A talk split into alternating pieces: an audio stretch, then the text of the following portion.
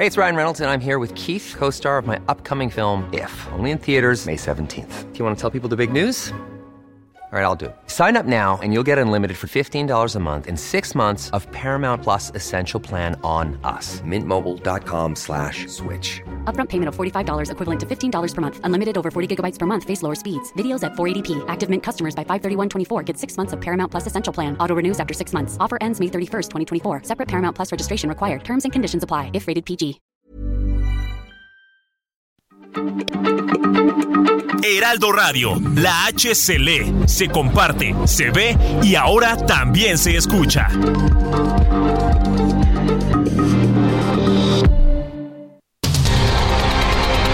El Heraldo Radio presenta Cámara de Origen. Un espacio para enterarnos del trabajo de las legisladoras y legisladores en los Congresos de México. En Cámara de Origen tiene la palabra Carlos Zúñiga Pérez.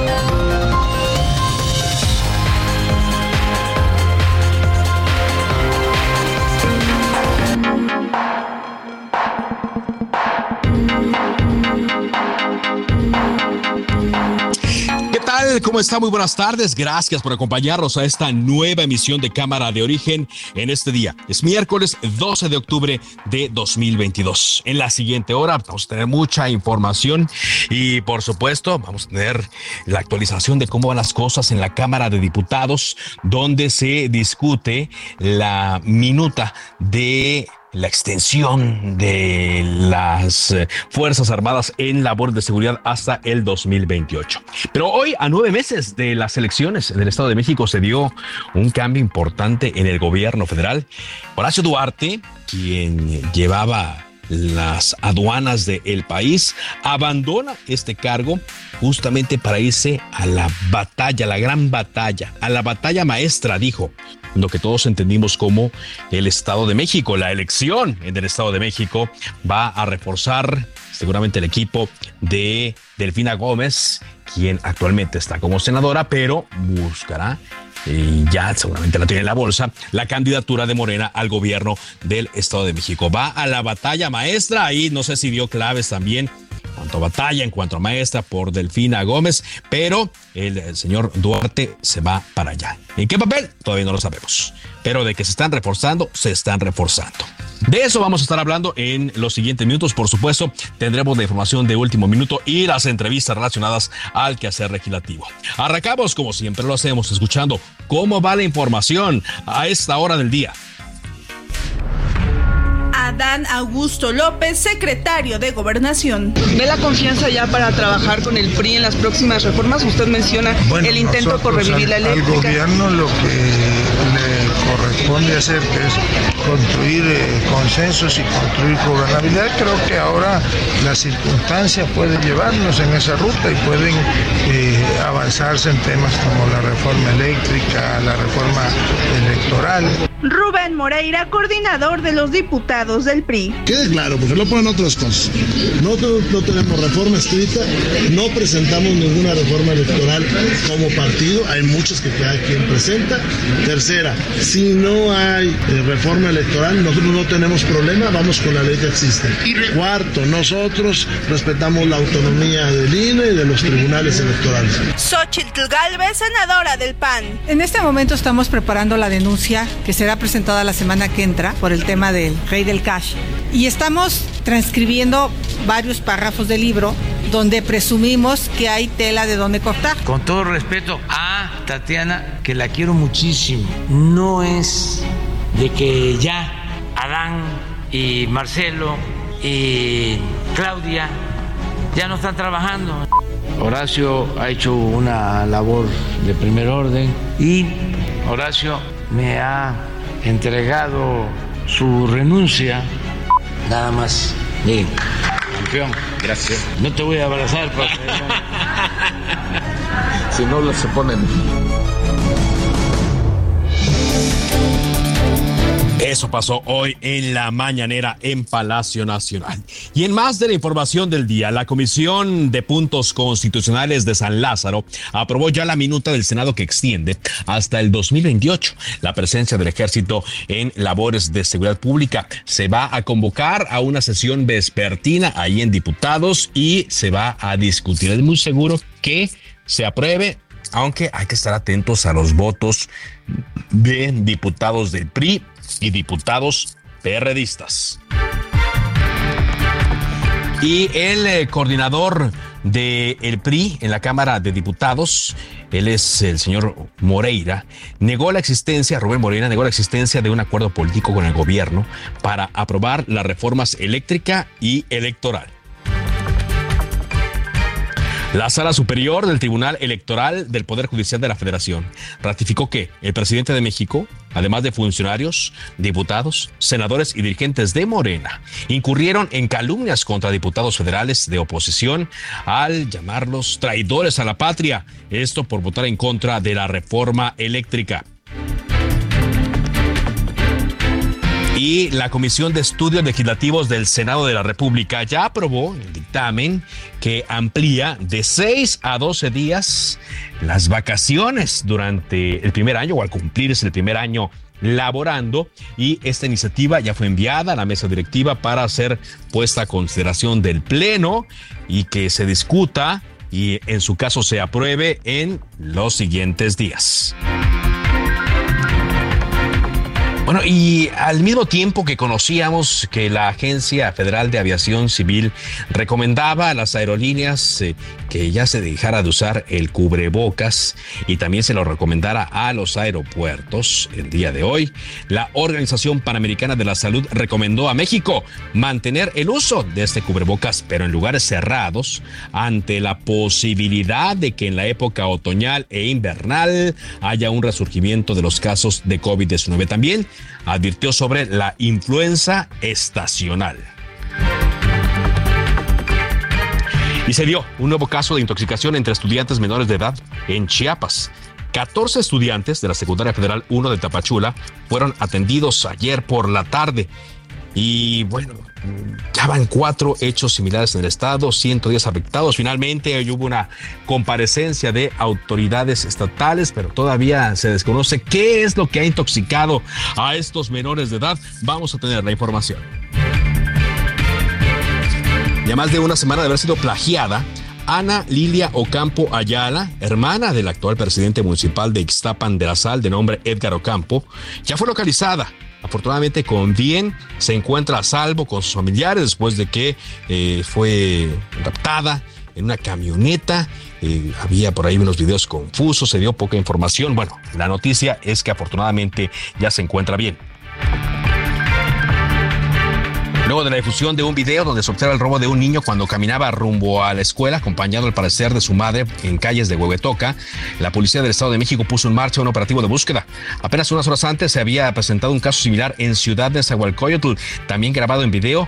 Un menor de 10 años, de nombre Santiago, fue rescatado afortunadamente y todo indica que se trató de una eh, confusión. No le iban a secuestrar a él, pero algo, algo está pasando en el Estado de México que están secuestrando a menores así Y esta eh, tarde un incendio consumió la sucursal de Galerías El Triunfo, que se ubica en la avenida San Jerónimo y Popotla, Colonia Progreso, Tizapana, y muy cerca del periférico. Bueno, pues eh, las autoridades actuaron rápido, el cuerpo de bomberos actuó rapidísimo y este incendio pudo ser controlado. Pero eso sí, como era pues mucho material plástico el que se estaba quemando, eh, mucha gente se espantó porque vio la columna de humo desde muchos puntos de esta Ciudad de México. Son las 4 de la tarde con 8 minutos. En Soriana encuentras la mayor calidad. Aprovecha que el pollo entero fresco está a 37.90 el kilo y la carne molida de res 80-20 a 87.90 el kilo. Sí, a solo 87.90 el kilo. Soriana, la de todos los mexicanos. A octubre 12 no aplica con otras promociones. Aplica restricciones.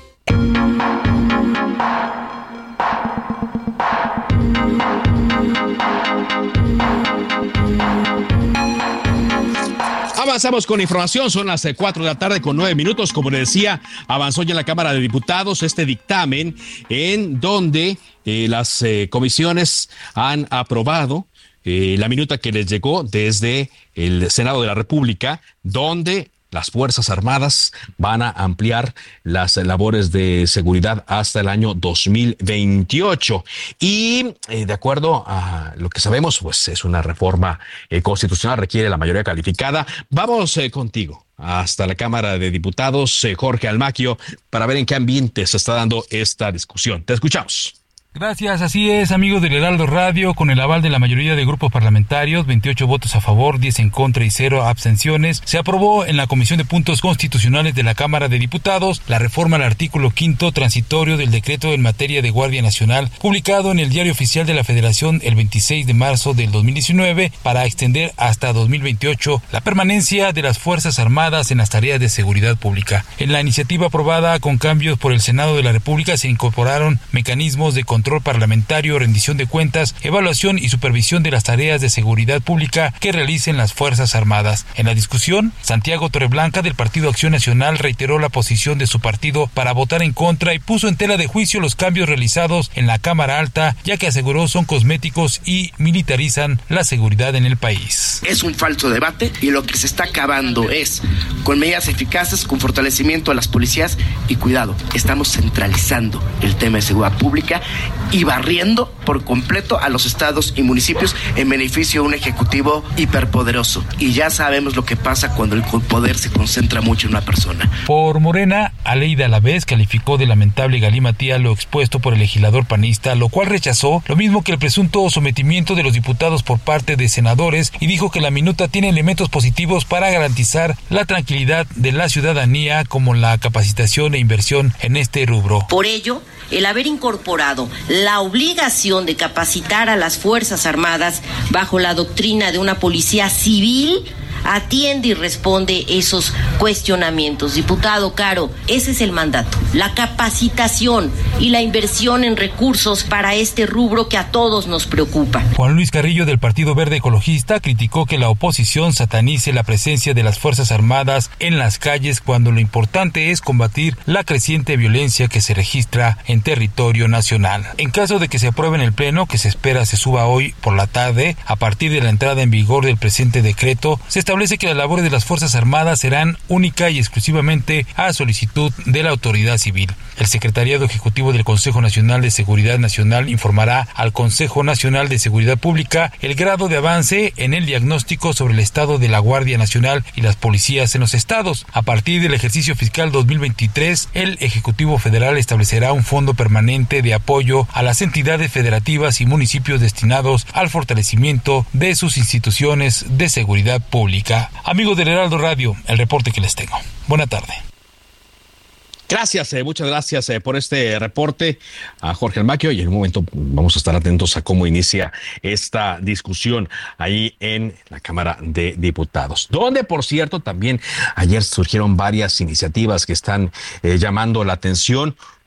Una de ellas, una iniciativa que propone reformas a la ley de aviación civil y a la ley de aeropuertos para que se puedan otorgar concesiones del servicio de transporte público aéreo a empresas paraestatales, incluyendo la participación de aeronaves de la Secretaría de la Defensa Nacional y la Secretaría de la Marina. Es una iniciativa presentada por el diputado de Morena, Omar Castañeda González, a quien saludo esta tarde. ¿Cómo le va, diputado? Muy buenas tardes, muy bien, muchas gracias por la oportunidad de platicar contigo, con el auditorio, sobre esta iniciativa que es relevante para las y los mexicanos, para el sistema de aviación de nuestro país. A ver, eh, cuéntenos, cuéntenos cómo, cómo sería eh, la implementación de esta ley, eh, es el camino para que ya se vaya creando una aerolínea dependiente de la defensa. Cuéntenos un poco más, por favor. Sí, pues mira, te comento que no necesariamente tiene que ver que sea la Defensa Nacional la dueña de la aerolínea. Podrá participar la, las Fuerzas Armadas de México en esta iniciativa que modifica eh, algunos artículos de la ley de aviación para que de manera legal eh, pueda participar eh, nuestras Fuerzas Armadas. de manera específica darle utilidad, por ejemplo, al avión presidencial que estaría contemplado dentro de esta idea de la creación de, esta aerolínea que sería básicamente una paraestatal donde puede participar, eh, por supuesto, el ejército, pero eh, la Fuerza Aérea, pero no necesariamente que esté bajo su eh, este, administración. Sin duda podrán entrar personal civil en esta conformación de esta aerolínea, pero ¿qué buscamos? El tema de fondo, ¿cuál es? El tema de fondo es que en México tenemos una gran área de oportunidad en el servicio que prestan las aerolíneas eh, nacionales. Estamos ranqueados muy por debajo de los estándares internacionales. No tenemos, por decirte un ejemplo, una sola de las aerolíneas mexicanas que esté eh, ranqueada dentro de las mejores.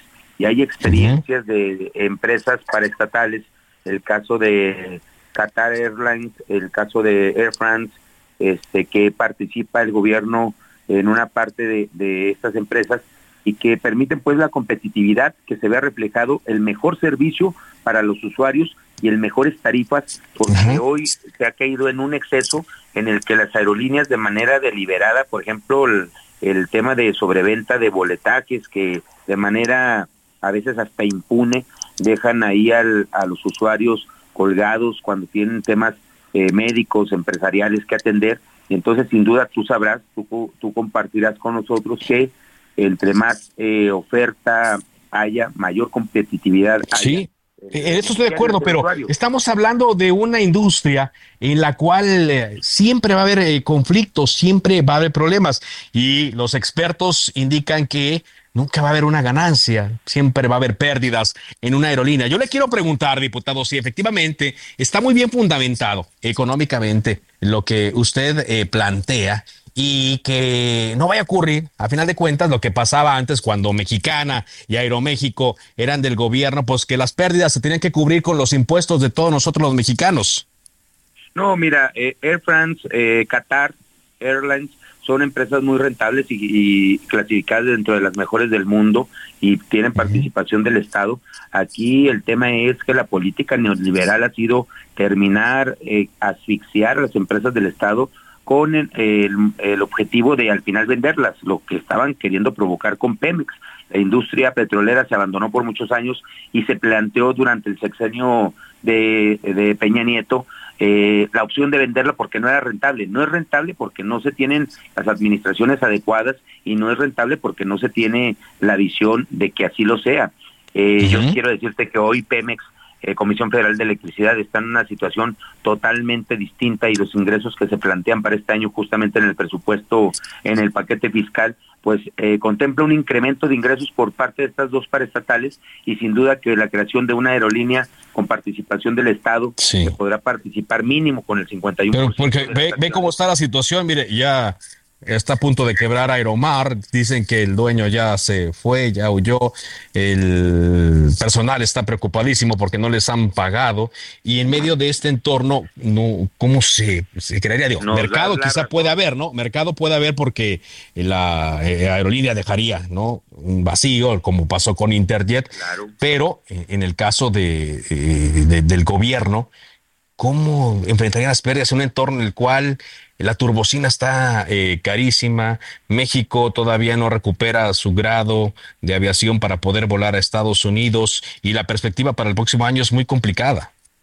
Bueno, te doy varios aspectos muy concretos. La turbocina y demás es igual para todas las aerolíneas, pero en el caso particular eh, nuestro, yo estoy convencido que hay aeronaves de la Fuerza Aérea y por eso se contempla esta idea de poder incluirlas, tienen espacio, eh, capacidad instalada, eh, no utilizada, que podría ponerse al servicio de las y los mexicanos. El caso concreto, pues es el, el avión eh, presidencial que pudiera usarse para vuelos intercontinentales. Aunque, ojo ahí, porque yo he leído y he platicado con expertos que dicen que la configuración del avión no permitiría subir muchos pasajeros.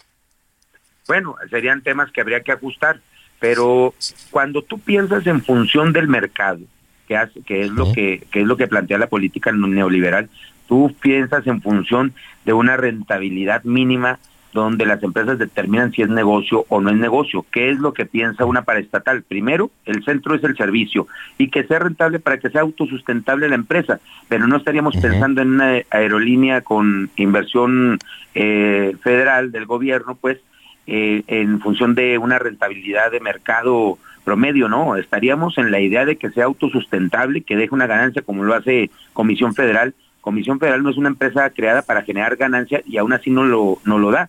Comisión Federal eh, está pensada para ir, y así se planteó cuando López Mateos eh, nacionaliza la industria eléctrica, para llegar a los rincones más más alejados de nuestro país. La idea de esta propuesta es que la aerolínea sea accesible a los ciudadanos con rentabilidad, con un servicio de calidad, con profesionales. Nuestros pilotos de las Fuerzas Aéreas son de los mejor capacitados que tiene eh, nuestra nación. Y sin duda que tenemos aeronaves que pueden dar un excelente servicio a mejores tarifas.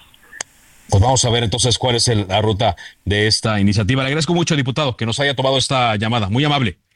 Con todo gusto, un abrazo. Hasta luego. Gracias. Hasta luego. El diputado Omar Castañeda, diputado de Morena por Durango y presidente de la Comisión de Economía, Comercio y Competitividad. Bueno, también ayer se aprobó en diputados el proyecto de reformas a la ley de instituciones de crédito para disponer de los recursos de cuentas bancarias inactivas. La oposición acompañó esta iniciativa y pues eh, para ello está con nosotros la diputada Patricia Terrazas del Partido Acción Nacional. ¿Cómo le va, diputada?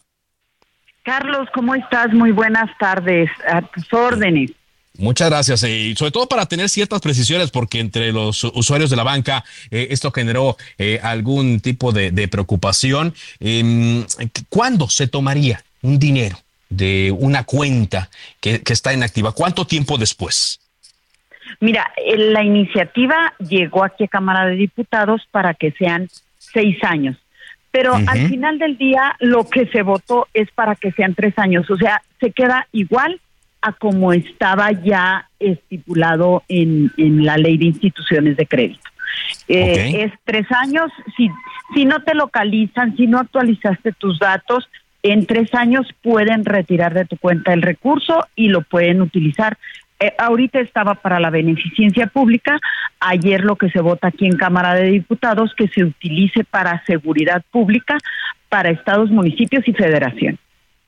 Muy bien. ¿Y cómo? ¿Cómo va a ser ese traslado, eh, diputada, del el dinero? Eh, ¿Cómo se va a supervisar y cómo los mexicanos sabríamos cuánto tiempo se, perdón, cuánto dinero se trasladó con este fin?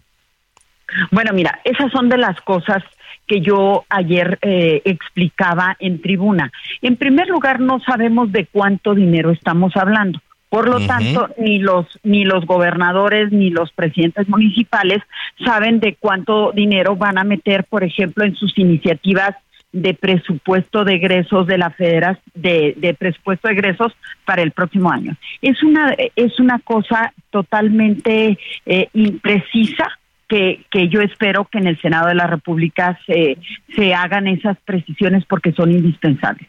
También llega la iniciativa aquí a Cámara de Diputados y se decía que el 70% era para los estados y el 30% para los municipios. Bueno, pues al final del día lo que se vota es que sea el 50% para la federación, o sea, la mitad del pastel es para la federación el 30% es para los estados y el 20% para los municipios.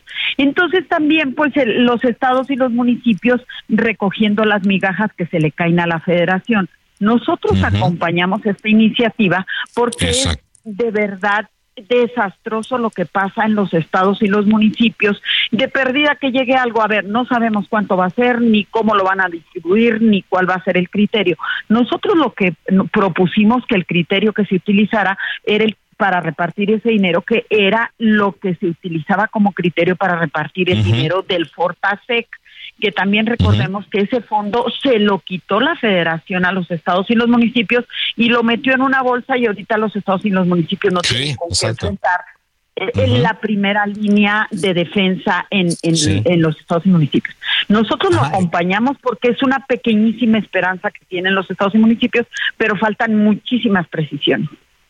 Muchas precisiones, eh, por supuesto, y, sobre todo eh, que haya una eh, seguridad de que estos recursos se, se, vayan a dar ahí, porque luego también queda el otro vacío, diputada, el de la beneficencia, ¿no? No se sabe pues, cómo van a, a, a, suplir esos recursos que se les quitaron. No, y luego, a ver, es la misma cobija, la quitas y luego también, pues, es yo lo que lo que digo e, es, bueno, una esperanza que al menos es lo que ayer votamos, una esperanza para estados y municipios, pero la realidad es que ni siquiera resuelve ni a corto ni a largo plazo, porque lo que se necesita es estrategia, es coordinación, es el que se hable en los estados, los municipios con la federación y que exista una cabeza que realmente esté pensando en cómo mejorar las condiciones de seguridad en el país, porque pues hemos venido de mal en peor ahorita las desapariciones, las muertes forzadas, los secuestros. Bueno, es una cosa tremenda lo que estamos pasando en nuestro país y esa es la realidad de lo que debemos hablar, de que no hay estrategia. Muy bien. Gracias, muchas gracias, diputada. Al contrario, estoy a tus órdenes, Carlos. Muy buenas tardes a ti y a todos. Buenas tardes. Volvemos después de una pausa.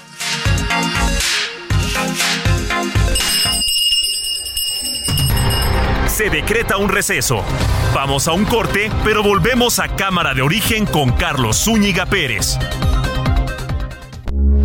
Heraldo Radio, con la H que sí suena y ahora también se escucha.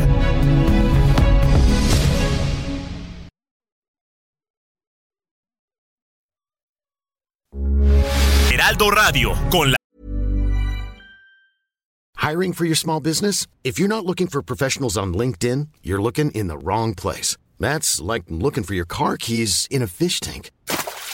LinkedIn helps you hire professionals you can't find anywhere else, even those who aren't actively searching for a new job but might be open to the perfect role. In a given month, over 70% of LinkedIn users don't even visit other leading job sites. So start looking in the right place. With LinkedIn, you can hire professionals like a professional. Post your free job on linkedin.com slash people today. H que sí suena y ahora también se escucha.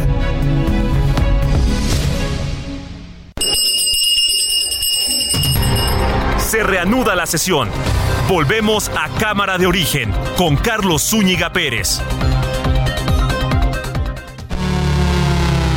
Hola México, ¿estás listo para vivir el mejor tenis del mundo? El Guadalajara Open Akron está por suceder y no te puedes quedar fuera. El mejor tenis del mundo por primera vez en Guadalajara recibirá a las mejores 56 jugadoras en singles y a las 32 parejas de dobles en el Centro Panamericano de Tenis del 17 al 23 de octubre 2022. El Guadalajara Open Akron contará con la participación de algunas de las mejores tenistas del mundo, como Arina Zabalenka, Annette Paula Badosa, Coco Gauff, María Zacari y más. Los esperamos en el Guadalajara Open Akron. ¿Estás in o estás out?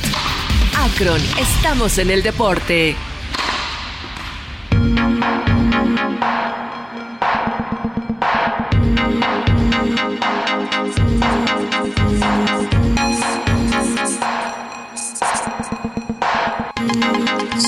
Vamos a avanzar en la información. Avanzamos en la información. Son las 4 de la tarde con 31 eh, minutos. Sigue el misterio allá en Chiapas en torno a qué fue lo que ha estado intoxicando a jóvenes tanto en Tapachula como en Bochil. Hoy finalmente hubo una conferencia de las autoridades eh, estatales. Está con nosotros eh, desde Chiapas Bárbara Azúcar, la corresponsal. ¿Qué fue lo que dijeron, Bárbara? Adelante. ¿Qué tal? Muy buenas tardes, Carlos, y a todos los que nos escuchan. Pues efectivamente, el día de hoy, eh, pues los titulares de la Fiscalía General del Estado, de la, de la Secretaría de Educación, de la Secretaría de Gobierno y de Salud, pues ya dieron un eh, informe sobre el estado de salud y bueno, cuáles van a ser las acciones que harán en torno a, esta situación de los alumnos intoxicados que ayer, ayer en Tapachula se registró nuevamente en esta escuela secundaria que ya el pasado 23 de septiembre ya se había suscitado un hecho parecido donde varios alumnos también se intoxicaron y donde tampoco pues informaron de qué de qué, cuál había sido la causa. Se había dicho que podía haber sido por gas y por otras cuestiones, pero nunca al final afirmaron que fue lo, lo, lo que provocó esta intoxicación. Y bueno, eh, el fiscal general del estado, Laz Gómez, pues informó que en el caso de la escuela secundaria Juana de Asbaje en Bochín se hicieron ya 56 muestras a alumnos intoxicados y 50 resultaron negativas a droga, 6 positivos a benzodiapesina. Esto es por los tratamientos que han recibido en los hospitales. También tres de ellos son positivos a cocaína, pero estos estudios fueron hechos de manera particular por los padres de familia y habrá un tercer diagnóstico con un perito de la Fiscalía General de la República. También se tomó la decisión de comparecer nuevamente a la población de Bochil y también nuevamente las muestras toxicológicas a los alumnos acompañados de padres de familia y psicólogos y se tomaron 35 declaraciones entre ayer y hoy y se sigue con muestras de declaraciones y a, eh, a los adolescentes. Y bueno, en el caso de la secundaria Constitución Federal número uno de Tapachula, dijo que los estudios toxicológicos salieron negativos y no se ha descartado ninguna línea de investigación. La titular de la Secretaría de Educación, Rosaide Domínguez Ochoa, comentó que se llevará a cabo una jornada de prevención escolar a partir del próximo lunes en Bochil, en Tapachula, en San Cristóbal de las Casas, Palenque y Comitán, en escuelas secundarias y también habrá un operativo mochila, el cual será eh, consensuado por los padres de familia para llevar a cabo este operativo. También el titular de la Secretaría de Salud, José Manuel Cruz Castellanos, indicó que alumnos de la secundaria de Bochili y Tapachula fueron atendidos con el apoyo del Instituto Mexicano del Seguro Social. Y actualmente hay 11 hospitalizados, uno en el IMSS que ya se recupera, el chico que ya estaba con pronóstico reservado, ya se está recuperando, ya lo extubaron. Y eh, ayer martes se atendieron a 18 personas en hospitales de Tapachula que ya se encuentran estables y tres hospitalizados actualmente, de los 18. Caray, caray, pero hasta ahora sigue siendo un misterio, Bárbara, ¿no? ¿Qué, qué es lo que los intoxicó? Pues de acuerdo también a, lo que nos comentó el secretario de Salud, dijo que se, se tomaron muestras de alimentos y bebidas para buscar la presencia de elementos de alguna sustancia y ya pues ya se están analizando y el tiempo de cultivo mínimo es de cuatro días, así que sabremos en cuatro días cuáles fueron los resultados, mientras pues sigue siendo un misterio para todos y esperemos este pues ya tener una pronta respuesta y que estos hechos no se sigan suscitando eh, en los próximos días en otras escuelas. En Tapachula ya es el segundo caso es la segunda vez segundo caso, que esto pasa. Y eh, y bueno en Bochil pues es la primera vez. Pero bueno ya al menos ya ya hay un plan de acción por parte de la Secretaría de Educación, que ya dijo que se va a implementar el operativo Mochila y pues, hará una sensibilización sobre estos temas de drogas, de, adicciones y bueno, pues esperemos que esto funcione. Pues sí, ojalá funcione, pero por lo pronto los padres de familia lo que requieren es saber qué fue lo que le pasó a sus hijos. Eso es lo que necesitan saber. Muchas gracias. A ti, muy buenas tardes. Gracias, Bárbara Zucker, desde el estado de Chiapas. Y sigue la incógnita, pasan y pasan los días. Pues quizá ya es momento de pedir ayuda en otro tipo de instancias para conocer qué fue lo que sucedió. Son las eh, cuatro de la tarde con 36 minutos. Vámonos ahora contigo directamente a la Cámara de Diputados, Celia Castillo, eh, con lo que está ocurriendo el día de hoy después de la visita del secretario de Gobernación, Adán Augusto López Hernández, y la discusión que se da ya en torno a esta minuta enviada desde el Senado para discutir que el ejército se quede en labor de seguridad más tiempo de lo que la Constitución decía. Adelante, Elia. Muy buenas tardes, Carlos. Te saludo con mucho gusto a ti al auditorio. Bueno, pues así es. En la mañana el secretario de Gobernación, Adán Augusto López López, sostuvo una reunión con los diputados de Morena aquí en la Cámara de Diputados. Ahí reveló que existe un acuerdo político con el PRI que va más allá de la aprobación de una reforma constitucional, por lo que abrió la posibilidad a que los puedan acompañar en la aprobación de la reforma electoral y también planteó revivir la reforma eléctrica durante esta reunión que sostuvo a la mañana de hoy con los legisladores de Morena, previo justamente a la discusión y votación en la Comisión de Puntos Constitucionales de esta minuta que regresó el Senado de la República que amplía hasta 2028 la participación del ejército en labores de seguridad pública y también previo al inicio de la sesión en la que se discute este dictamen que arrancó justamente hace unos momentos aquí en el Pleno de la Cámara de Diputados. Bueno, pues el secretario de Gobernación reveló cómo se dio este acuerdo, esta negociación con la bancada priista antes del primero de septiembre para que se pudiera aprobar esta reforma constitucional. El secretario de Gobernación, Carlos, pues reveló que fue el PRI quien se acercó al coordinador de la fracción parlamentaria de, Morán, de Morena, Ignacio Mier, y fue quien planteó la posibilidad de eh, eh, pues eh, que ellos presentaran justamente esta reforma constitucional.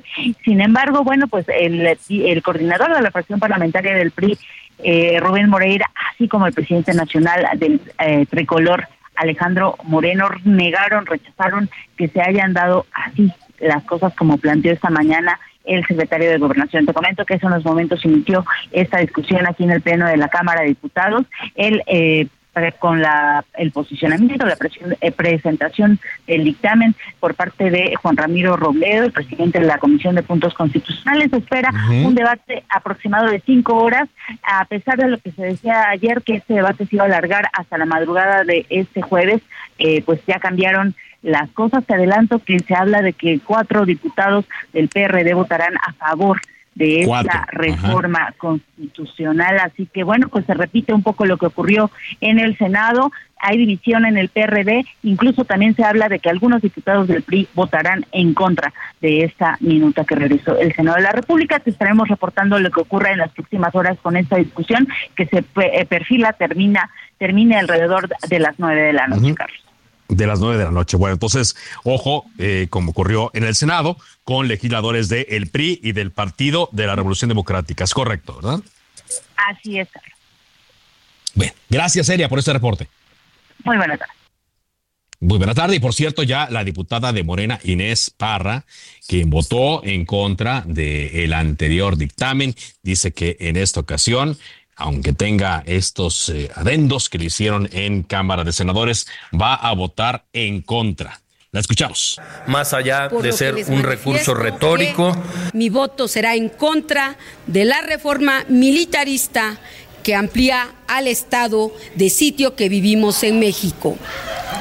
Ya que, por cierto, se ha demostrado la inviabilidad de seguir manteniendo al ejército en las calles los capos siguen haciendo de las suyas, corrompiendo ahora a los militares, siguen libres sin procesos judiciales y menos han sido detenidas las cabecillas del crimen organizado. es lo que dijo la diputada el día de hoy. Vamos a ver qué tal se torna, pero todo indica que sí saldrá esta iniciativa tal cual ocurrió la primera ocasión. Ahora, siendo una iniciativa constitucional, luego tiene que irse a los congresos locales para que 17 la aprueben y de esta forma sea una Em, reforma ya aceptada y que cumpla todos los requisitos. Bueno, son las eh, cuatro de la tarde con 41 minutos. Muchas gracias eh, por sus opiniones y por sus comentarios. Y el día de ayer le informamos aquí en eh, Cámara de Origen que en el Congreso del Estado de México se aprobó la iniciativa de matrimonios igualitarios. Y tal cual habíamos quedado con el diputado de Morena en el Estado de México, Daniel Cibaja, cuando nos hablaba sobre esta iniciativa que se iba a presentar, quedamos de hablar cuando se aprobara y ya está con nosotros el día de hoy. ¿Cómo le va, diputado? Hola, Carlos, pues muy feliz, lo logramos, lo que parecía hasta hace unos meses imposible, se logró, Carlos, una batalla que primero que nada yo en tribuna pedí disculpas a los mexicanos por llegar tan tarde, pedí disculpas por tantos crímenes de odio, discriminación, pero no por llegar tarde no vamos a celebrar, Carlos. En verdad, es algo histórico. Te voy a decir que muchos gobernadores lo intentaron con mayoría de legislativas a su favor, como fue el caso de Rubiel. Un, como tú sabes, Carlos, un presidente de la República lo, mexiquense lo intentó a nivel federal, que fue presidente y tampoco pudo. Y ayer lo logramos y por eso estamos muy felices, en verdad. Eh, nos llena de, esas son las acciones legislativas que te llenan de orgullo, que te dan sangre para seguir en esto y para darte cuenta que se puede transformar la vida de la gente. ¿Por qué, Carlos? Porque más allá de un tema legislativo y jurídico que ya está saldado, imagínate la Suprema Corte nos había mandatado ya que se legislara en la materia, existían todavía compañeros que, que en verdad en esta, en esta agenda, eh, pues lo digo honestamente, de odio, de, de no de no identificarse en, en donde estamos parados hoy en día, seguían con estas, eh, pues yo podría decir, mañas legislativas para que no, no sucediera, Carlos. Y yo sí le agradezco también a todos los grupos parlamentarios porque de todos los grupos parlamentarios hubo votos. Obviamente en su mayoría grupos para Morena unánime, los partidos que fundamos la, la coalición unánime, el PRD nos acompañó, pero también hubo integrantes del PRI y del PAN que nos acompañaron y eso habla de que hay una nueva generación eh, cultura mexicana que está con estos ánimos, ¿no? De transformar y de cambiar y que, pues, pasemos del, del discurso a la acción, ¿no? Que pasemos del discurso al día a día. Tú sabes, Carlos, este, pues es la igualdad, es la es la legislatura si algo tiene que hacer es legislar en, en beneficio de los que son olvidados, segregados, marginados, discriminados. Son ellos los que deben de estar y lo logramos. ¿Y qué, qué condiciones hubo ahora, diputado, eh, para que sí se pues lograra? ¿Cómo, se dieron las pláticas? Sí, mucha escucha. Primero sacar un, consenso al interior del grupo parlamentario, nos costó un año. Hace un año que la presentamos, en tu, en tu servidor la presentó, nos decían, ¿no? Inclusive la iglesia, te quiero decir, salió a decir que me iba a excomulgar y inclusive tuve una plática con la iglesia. Yo fui formado por los ¿Ah, sí? Yo soy un católico, claro. Yo soy un católico este, y lo puedo decir que a veces soy hasta más católico que algunos que se dan sus golpes. Y yo les decía ahí al arzobispo, oiga, pero a ver cómo no me cuadra, ¿no? Si el Evangelio de Marcos dice que la premisa básica de, la iglesia social es el amor al prójimo. ¿Con qué cara yo me voy a legislar en el amor que la gente pueda amarse? Y inclusive lo puse en contradicho contra lo que ha dicho el Papa Francisco. El Papa Francisco ha exigido a los gobiernos del mundo legislar en la materia porque ¿quién somos nosotros para excluir a los que siempre han sido marginados? ¿Quién somos nosotros para que esta sociedad que debe de vivir del amor y no del odio y la segregación eh, se, se puso ahí medio nervioso, no, no supo qué decir y siguió adelante, fue un avance, ah, fue mucha escucha, fue mucha escucha. Yo le decía a Carlos, a todos los compañeros, me decían, es que va a haber un costo político costo político, pues en dónde viven, ¿no? O sea, como es en el INEGI hoy, Carlos, el 70% de los mexicanos aprueban los matrimonios igualitarios y ahí tengo una cifra que, claro que es real porque todos somos una nueva generación, el 85% de los mexicanos convive con alguien de las preferencias sexuales distintas y ni modo que quede como si fuera gente extraterrestre o gente que no tiene derechos. Somos nosotros mismos, somos la gente que vive día a día. Y todavía un mejor ejemplo, hay alcaldes ya de Morena que te dirían, no, no, no vas, la gente no va a votar por ti, la gente no te quiere, inclusive yo que siempre lo he propuesto, Carlos, yo no, yo no soy de, la diversidad, pero siempre acompañando esta bandera, hay unos políticos que creen que con eso te atacan y me aventaron unas campañas de odio de que yo era gay y no sé qué, pues la gente no es tonta, la gente ya se dio cuenta que ese, ese tipo de debate ya pasó, que, estamos en una sociedad que, que abrazamos la diversidad y que lo más importante es que si en verdad queremos cambiar esta sociedad, es integrando, es aceptando. Y nosotros no es un triunfo de los políticos, es un triunfo de los colectivos, de la gente que en esta lucha falleció. Tú sabes cuántos crímenes de odio no había en el Sí, sí, por supuesto. es una lucha de toda la sociedad por una sociedad más justa, más equitativa y una sociedad con paz y amor, ¿no? ¿Con qué cara decimos que queremos ser distintos si nosotros no le reconocemos un derecho básico a la gente? Por supuesto. Y, y ahora que esto sirva, ¿no? También de ejemplo a los eh, tres estados, ¿no? Tres congresos que faltan de aprobar esto. Que tristemente lo digo, a pesar que yo soy de Morena, son de Morena y siguen con estos argumentos, ¿no? Tabasco, es increíble que Tabasco siga con esos argumentos, porque justo yo le decía a los compañeros de la oposición, en específico al Partido de Acción Nacional, oye, pero si Querétaro ya lo aprobó, si Jalisco ya lo aprobó, o sea, ¿qué costo político tuvo para el gobernador que se haya aprobado eso? Nada. Claro, ya sería como una desidia, ¿no? Claro, son estas cosas que en verdad, y agradezco Carlos porque tú siempre has sido un aliado de estos temas, eh, en verdad agradezco que nos abriste el espacio cuando todo el mundo decía que iba a ser imposible y hoy demostramos, por eso a mí sí me, agrada que demostremos que sí se puede, ¿no? Sí se puede hacer las cosas distintas, es un pasito, sé que falta mucho, sé que la agenda, nos decían ayer, ¿no? ¿Cuándo van a legislar por el agua, por la corrupción? Yo digo, no son excluyentes. El que tú legisles por esto no significa que no vas a legislar para que haya servicios públicos, ¿verdad? Creo que Eso sí. todo, todo, todo, todo es parte de y es para que vivamos en una ciudad muy justa y aprovecho tus micrófonos para decirle a todos los mexiquenses que disfruten, que lo vivan, estaremos en espera de que se publique esta reforma. Mira qué curioso, justo el gobernador del MAS ayer estaba con el Papa, ¿no? Y ojalá este, pues a esta nueva forma de entender la sociedad mexiquense, que no tengamos miedo a esos temas, pues que avanzan, que dan amor y que dan facilidad y que lo más importante, Carlos, que dan igualdad. ¿Con qué cara una familia que se quería amar no tenía derechos jurídicos legales solamente porque unos diputados no querían aprobar tu la iniciativa? Porque tú sabes. Por el costo político, ¿no? Inclusive, si te amparabas lo podías obtener. O sea, esos temas. Claro, claro. Eh, pero no era necesario llegar a eso, ¿no? Sí, no era necesario y qué triste. Pero muy feliz, Carlos, porque se logró y, y fuiste de los espacios que más nos abrió este, esos espacios para comunicar esta iniciativa. Muy bien, pues le agradezco mucho, diputado, que nos haya contado y atentos a lo que venga más adelante, allí en el Estado de México. Muy amable. Saludos. Muchas gracias, el diputado Daniel Cibaja de Morena.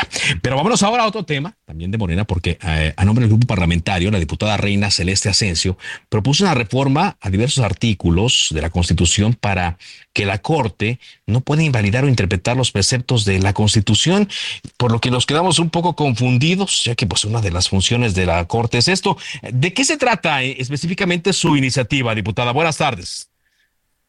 Hola, ¿qué tal? Buenas tardes. Primeramente saludar a todas las personas y desde luego que agradecerte mucho el espacio y que nos des la oportunidad un poco de aclarar y explicar en qué consiste la iniciativa. Mira, primeramente, como bien lo comentaste, hay que dejar muy claro y hay que establecer que la Suprema Corte de Justicia de la Nación no tiene atribuciones para invalidar normas o preceptos constitucionales. Pero ojo, la Suprema Corte puede seguir invalidando leyes secundarias que son contrarias a la Constitución. Lo que sí no debe ni debe, perdón, no debe ni puede atreverse a hacer es a anular porciones de la Constitución, ya que si se atreviera de, de momento a hacer este tipo de cosas, pues estaríamos hablando de que estaría la misma constitución perdiendo la supremacía constitucional que le otorga el Congreso de la Unión. Y obviamente pues se le estaría dando un poder desmedido a la Suprema Corte de Justicia de la Nación. Pero más allá de poder desmedido, ¿no se trata esto como de un equilibrio de poderes que, que debe haber sanamente en una democracia? Ajá, exactamente. Por eso fíjate que lo que nosotros estamos sí proponiendo o sí aclarando es justamente que hay que recordar que en el proceso legislativo, para que una reforma constitucional se logre, pues primero necesita ser votada por las tres cuartas partes de la Cámara de Diputadas y Diputados. Y segunda, necesita irse también a los congresos de los estados para que se pueda eh, toda, de alguna manera, pues ahora sí que suprimir o totalmente erradicar una porción de la Constitución. Entonces, justamente estamos hablando nosotros es esta autonomía de cada uno de los poderes. Ajá. Ahora, eh, eh, pues, pero aquí pareciera que por las recientes discusiones que han dado en la Corte, que han caído en la Corte, por las modificaciones que Morena particularmente ha hecho en Cámara de Diputados y Cámara de Senadores, pues pareciera como que esta iniciativa que presenta usted quisiera acotar a la Corte en ese trabajo que hace. Mm, no, vuelvo a comentar que obviamente estamos estableciendo un contrapeso al poder político, en este caso pues es al poder judicial, para decir claramente que el acuerdo, que de acuerdo a la misma constitución, quien puede modificar, adicionar o suprimir normas constitucionales, pues es el poder constituyente a través del procedimiento de reforma constitucional. También aclarar y vale la pena comentarlo, es muy peligroso que un tribunal anule la constitución, que es una norma que se define por una asamblea popular por mayoría calificada. En este caso, pues no tendríamos seguridad ni certeza jurídica y en cualquier momento, así por el plumazo de una sentencia, se estarían borrando los derechos de la Constitución. Es por eso que también aquí recuerdo y cito lo que había comentado el ministro Pérez Dayán, cuando él acertadamente señalaba que él no era quien para arrancar hojas al texto de la Constitución. Sí, sí, así lo dijo en uno de los argumentos y al final de cuentas, bueno, no hubo consenso para que, por ejemplo, en el caso de la prisión eh, preventiva eh, se invalidara lo que se estaba eh, discutiendo. ¿Qué va a pasar con esta iniciativa que presentó usted? ¿A, qué comisiones se va a dar y cómo se va a discutir? Es una iniciativa que se está turnando a las comisiones de justicia y bueno, pues vamos a estar, este, justamente fíjate que, porque fue una pregunta que le realizaron al presidente de la República, que qué opinaba en relación a esto, y pues él también justo hablaba del tema de la, de la autonomía de cada uno de los poderes para presentar las iniciativas que, que se quieran, ¿no? Entonces, en este sentido, pues yo he estado buscando un acercamiento con el Ejecutivo justamente pues nada más para ver cuál es la opinión que tienen acerca de tal iniciativa, pero pues en realidad es dejar las cosas claras. Dejar las cosas claras, muy bien. Le agradezco, diputada, que nos haya tomado esta entrevista, muy amable. Al contrario, gracias a ustedes. Vamos a ver qué va a ocurrir con esto y qué es lo que mencionan otros eh, legisladores. Es Reina, Reina Celeste Asensio, diputada de Morena, quien me tomaba la llamada y quien presentaba esta iniciativa, eh, que quiere, eh, pues, eh, digamos, acotar. Ya también no le habían gustado a Morena algunas resoluciones del Tribunal Electoral del Poder Judicial de la Federación. Hicieron modificaciones que, por cierto, fueron invalidadas por la Corte, pero bueno, la pregunta aquí es dónde quedaría el equilibrio de poderes. Antes de irnos, le comento rápidamente que la jefa de gobierno, eh, Claudia Sheinbaum, informó que como parte de los resultados del programa ambiental y de cambio climático, en cuatro años se han sembrado más de 30 millones de árboles y plantas en la Ciudad de México y se ha mitigado eh, más de 1.800.000 toneladas de dióxido de carbono equivalente. Así llegamos a la parte final de Cámara de Origen. Gracias eh, por habernos acompañado. Siga en la señal de Heraldo Radio, enseguida referente informativo. Por ahora es cuanto. Buenas tardes.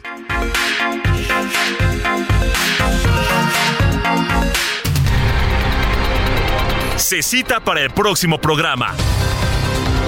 Cámara de origen, a la misma hora, por las mismas frecuencias del Heraldo Radio. Se levanta la sesión.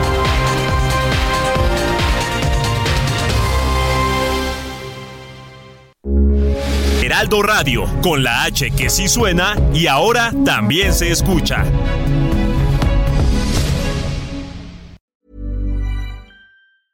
Selling a little or a lot? Shopify helps you do your thing however you cha-ching. Shopify is the global commerce platform that helps you sell at every stage of your business. From the launch your online shop stage to the first real life store stage, all the way to the did we just hit a million orders stage.